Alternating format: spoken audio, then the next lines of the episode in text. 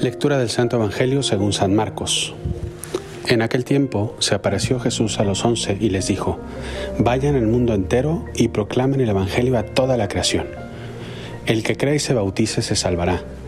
El que se resista a creer será condenado. A los que crean les acompañarán estos signos. Echarán demonios en mi nombre, hablarán lenguas nuevas, tomarán serpientes en sus manos y si beben un veneno mortal no les hará daño. Impondrán las manos a los enfermos y quedarán sanos. Normalmente una persona que le gusta algo, que quiere algo o alguien, se le nota. Un forofo de un equipo de fútbol, del Real Madrid, del Barcelona, de quien sea, se le nota porque continuamente hace referencia a su equipo, continuamente sabe todos los datos y, en fin, todo, ¿no? Una persona que le encanta la comida, eh, a lo mejor se le nota no solo por la panza, sino se le nota también porque continuamente está haciendo referencia a restaurantes, a lugares, a comidas, a tipo de, en fin. Una persona enamorada se le nota porque continuamente está haciendo referencia a la persona que ama y todo gira en torno a esa persona. En el ámbito de la fe es lo mismo. Cuando Dios está presente en tu vida, se te nota, se te nota porque Dios irradia por los poros, porque continuamente está ahí presente. El Evangelio del día de hoy hace una referencia a un mandato que Cristo nos hace de vayan a todo el mundo y prediquen el Evangelio. Un, es un mandato, vayan. Hoy en día, en el mundo en el que vivimos, en el que toda creencia es válida y, todos tienen derecho a creer lo que creen, que está bien, podría yo aceptarlo, se ve un poco mal la palabra evangelizar.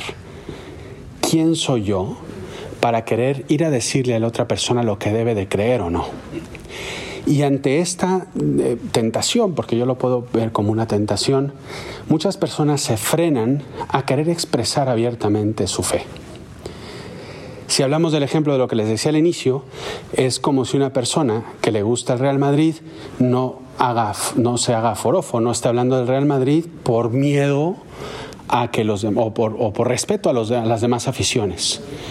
O una persona que le gusta la comida mexicana, por ejemplo, no habla de ella porque no, ¿qué van a pensar los, los del sushi o, o, los de las hamburguesas en Estados Unidos? O una persona enamorada no hable del amor de su vida, no hable de él o de ella, que llena toda su existencia. El, el, mandato evangelizador de Cristo es una flecha al corazón del amor. Si tú amas a Dios, si Dios realmente es parte de tu vida, ¿cómo no lo vas a expresar? ¿Cómo no lo vas a donar a los demás? Es ahí donde radica el mensaje evangélico. No es convencer por convencer, porque yo tengo la verdad y lo tengo que decir. No, el, querer evangelizar a alguien es decir, es que esto que tengo yo es algo tan grande en mi vida, me hace tan feliz tener a Dios, es, es, es, me llena tanto el corazón que yo quiero que tú lo tengas. Eso es evangelizar. Y fíjense que esto es tan así, que por eso no, no voy a imponer mis ideas con violencia, ¿no? O celebras la misa, o vas a misa los domingos, o te vas a condenar tu pecador. No es así. Es que mi estilo de vida, mi forma de ser, se me nota. Lo transmito por los poros el hecho de que tengo a Dios en mi existencia. Se me nota porque tengo una sonrisa en los labios que no me cabe. Se me nota porque en mi forma de ser soy coherente. Se me nota porque parte de mi tiempo lo dedico a Él también. Eso es vayan a todo el mundo y conviertan a todas las naciones. Ese es el mensaje. Y aquí viene la gran pregunta. ¿Estás tú tan enamorado de Dios que se te nota que está en tu vida, que lo transmites de esa manera? ¿O quieres evangelizar a base de imposiciones? ¿O quieres evangelizar porque, híjole, hoy toca? Voy de misiones en Semana Santa y me toca hacerlo nada más porque sí vayan a todo el mundo, porque quiere decir más bien enamórense de Dios, porque lo primero es, deja que Dios vaya a tu mundo, deja que Dios entre a tu existencia, antes que a cualquier otro. ve a tu mundo, ábrele las puertas de tu corazón. Uno. Y dos, lleva a Cristo a tu mundo. Es decir, que a donde tú vayas, evangeliza por tu forma de ser. Está tan contigo que en la escuela, en el trabajo, en la casa, con los amigos, en una fiesta, en un momento triste o en un momento alegre, Dios está contigo y se te nota y lo transmites. ¿Cuántos ejemplos de personas que en el sufrimiento transmiten mucho a Dios porque Dios está ahí presente con ellos, así como en los momentos alegres y, grandes de la vida? Vayan a todo el mundo. Deja que Dios entre a tu mundo, lleva a Dios a tu mundo y luego, de verdad, transmite a Dios a los demás. Repito, no por imposición nada más y porque lo tengo que hacer, sino porque tu estilo de vida lo, transmite de modo muy natural. Eso no quita, eso no quita, obviamente, y con esto ya cierro un poquito la reflexión, que puedas tú hablar de Dios a los demás. Hay que hacerlo. En nuestro mundo, en nuestro mundo del día de hoy, que todo es contracorriente, se necesitan gente valiente, que aprendan a decir Dios existe. Dios existe y me hace feliz que Dios esté conmigo. Es importante decirlo también, con mucha paz, con mucha tranquilidad, pero hay que decirlo también. Cristo necesita de ti.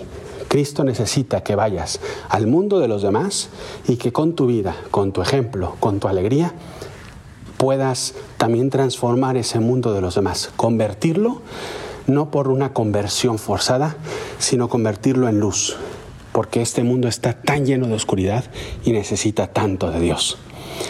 Así que espero que esta reflexión te ayude a darte cuenta que solo los enamorados cambian el mundo porque realmente transmiten de modo muy natural el amor de Dios en sus vidas. Soy el Padre Juan Antonio Ruiz, espero que esta reflexión te haya ayudado.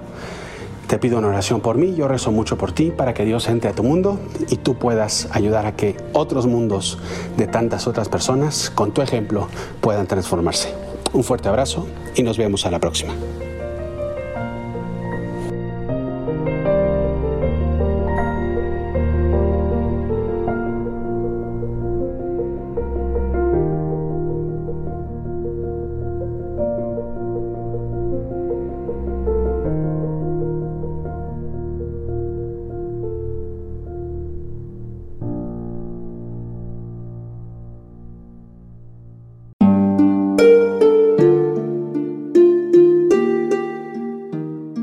Hola, ¿qué tal?